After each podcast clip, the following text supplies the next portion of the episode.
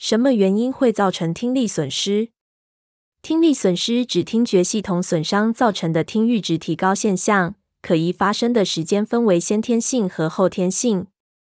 先天性听力损失发生在出生时或出生后不久，原因有：一、基因变异；二、环境因素；三、不明原因。其中，基因变异造成的听力损失大约占一半以上，环境因素和其他不明原因大约各占四分之一。